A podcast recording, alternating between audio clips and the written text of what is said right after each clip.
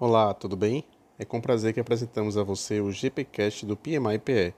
Cada episódio abordará os mais variados assuntos de forma prática e objetiva e que são interessantes a você, gerente de projetos.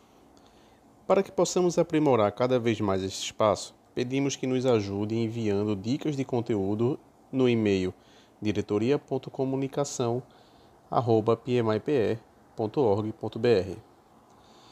Eu sou Hector Paulo e no episódio de hoje vamos falar sobre reabilitação da síndrome do querer realizar e controlar tudo. Gostaria de iniciar nossa conversa perguntando se alguns de vocês carregam o fardo de ter que centralizar e controlar tudo. Bom, ainda que você não tenha vivenciado pessoalmente um comportamento de querer centralizar e controlar tudo, certamente precisará auxiliar outras pessoas a se recuperarem desse comportamento. A respeito do que vamos falar na conversa de hoje, com certeza descreve alguém que você conhece. Antes de mais nada, permitam-me colocar alguns conceitos para que possamos falar a partir de um entendimento comum. Controlar quer dizer exercer controle de, ou ainda, ter domínio sobre. É sinônimo de dominar, fiscalizar e dirigir. Falar de outros modelos de gestão em ambientes organizacionais, por vezes, soa até como algo ameaçador. Dando um passo além, ouso até dizer que a maioria dos gerentes tem pavor de outras alternativas. Até porque a maior parte dos gerentes de nível médio e alto, assim como seus assessores, vê a transição para modelos de autogestão como uma ameaça, pelo menos no início. Não esperem deles que abracem ideias diferentes com entusiasmo. No melhor dos casos, eles perderão apenas o poder hierárquico, mas é muito provável que tenham que encontrar uma nova função na organização ou fora dela porque seus cargos desaparecerão completamente. Mas antes mesmo de aprofundarmos esse assunto, deixa eu ilustrar uma história para vocês. Alguém próximo a mim tem uma chefe muito inquisitiva. Ela está sempre ocupada em reuniões, verificando os trabalhos de todos e realizando comentários, críticas e correções para tudo. Afinal, ela precisa estar no controle.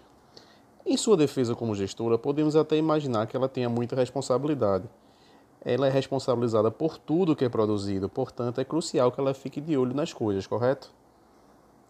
Acontece que as pessoas se comportam de acordo com o jeito que elas são tratadas. Logo, quando a chefe sempre corrige tudo que você entrega, por que se preocupar em produzir um resultado com qualidade? Tudo será alterado mesmo? Assim, a qualidade do trabalho diminui e a chefe precisa reforçar ainda mais o controle. Não é de se surpreender também que os profissionais tenham um pouco de medo dela, especialmente porque ela pode responder de forma dura sempre que encontrar algo questionável.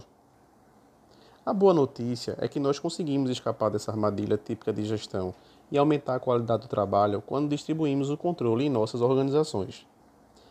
Acontece que o controle central de um sistema complexo não funciona, porque o nó central de uma rede não pode conter todas as informações necessárias para tomar decisões em todos os lugares ou, em outras palavras, que cada parte de um sistema não está ciente de todos os comportamentos que ocorrem em outras partes do sistema.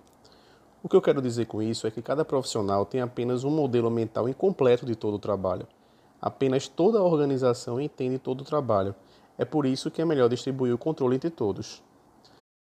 Já perceberam também que em muitas organizações as equipes entendem melhor seu trabalho do que os próprios gerentes? Acontece que quanto mais instruídas forem as pessoas, menos eficaz o poder autoritário. O que os cientistas chamam de controle distribuído é geralmente chamado de empoderamento. A literatura relacionada à gestão cita muitos argumentos a favor do empoderamento, como melhoria da satisfação do profissional, aumento da lucratividade e fortalecimento da competitividade. Tudo isso não deixa de ser verdade, mas nunca se esqueça que a verdadeira razão para que o empoderamento aconteça é melhorar a eficácia e a sobrevivência de um sistema. Empoderar equipes requer não somente empoderamento, mas também consentimento e confiança da gestão. Infelizmente, o empoderamento parece mais fácil do que é. Acontece que para algumas organizações isso requer mudança total de cultura, o que não acontece da noite para o dia.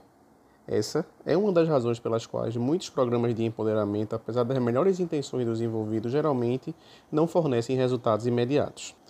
A má notícia é que não há alternativa, leva tempo, mas acontece.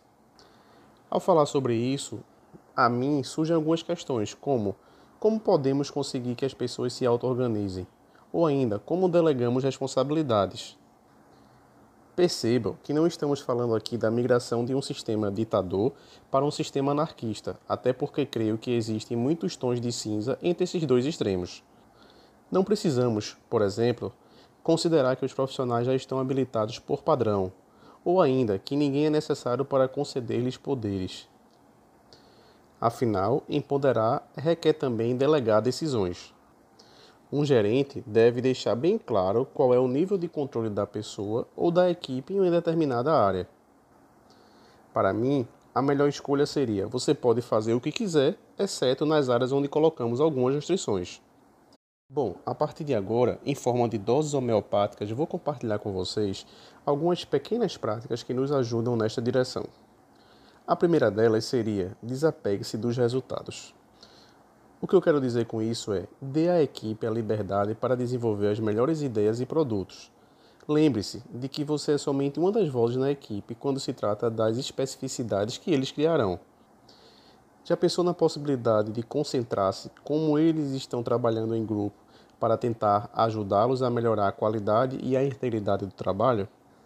Saiba que, se você ficar no processo e abrir mão dos detalhes da decisão e do planejamento da equipe, poderá alcançar esse desapego. Acredite se quiser, você não é a melhor pessoa para solucionar os problemas que estão no produto que a sua equipe está desenvolvendo ou no modo como a equipe trabalha em conjunto. Sempre que você achar que precisa resolver algo, pare e leve as observações para a equipe. Deixe que eles lhes digam a causa raiz e o que farão para resolver o problema. Ah, temos outra dica bastante importante: controle suas palavras. Para fazer isso, coloque em prática o não julgamento e a comunicação não violenta, não somente pelo tom de voz e nas palavras escolhidas, mas também em relação às suas expressões faciais. Saiba que, se você julgar, isso ficará evidente em sua expressão corporal. E o que podemos falar sobre o erro? Não quero dizer aqui que espero que você fique de braços cruzados enquanto a equipe está prestes a cair no abismo. Entretanto, aproveite as inúmeras oportunidades que surgem em cada interação para que a equipe possa errar. Saiba ainda que as equipes que fracassam juntas e superam juntas são muito mais fortes do que aquelas que ficam protegidas. Por fim, a fim de se reabilitar da síndrome do querer controlar e centralizar tudo, promova a confiança em equipe. Pode até ser um remédio amargo, mas é necessário, porque o hábito de querer centralizar e controlar tudo estabelece um círculo vicioso que mina a confiança. Já pensou, por exemplo, em dizer à equipe que confia no julgamento dela para saber o que deve ser feito?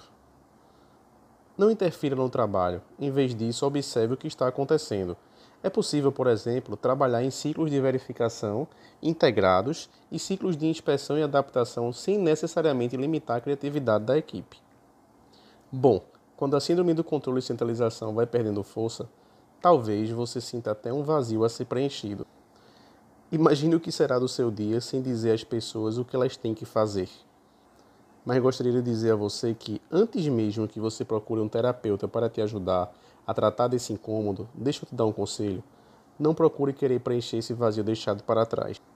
Permita que esse vazio exista, pois assim você estará pronto para contribuir com a sua equipe. Saiba que a sua nova missão a partir de agora é prestar atenção às coisas que surgem, concentrar-se nelas e no meio pela qual pode ajudar e servir a sua equipe.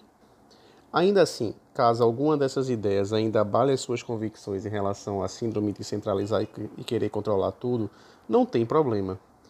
Saiba que, por mim, nós não vamos brigar por isso. Dê tempo ao tempo. Bom, pessoal, espero que vocês tenham gostado. Essa é a minha mensagem de hoje e um forte abraço a todos. Nos encontramos no próximo GPcast. Ah, antes que eu me esqueça, aproveite e entre em contato para indicar temas que gostariam de ouvir nos próximos episódios. Obrigado.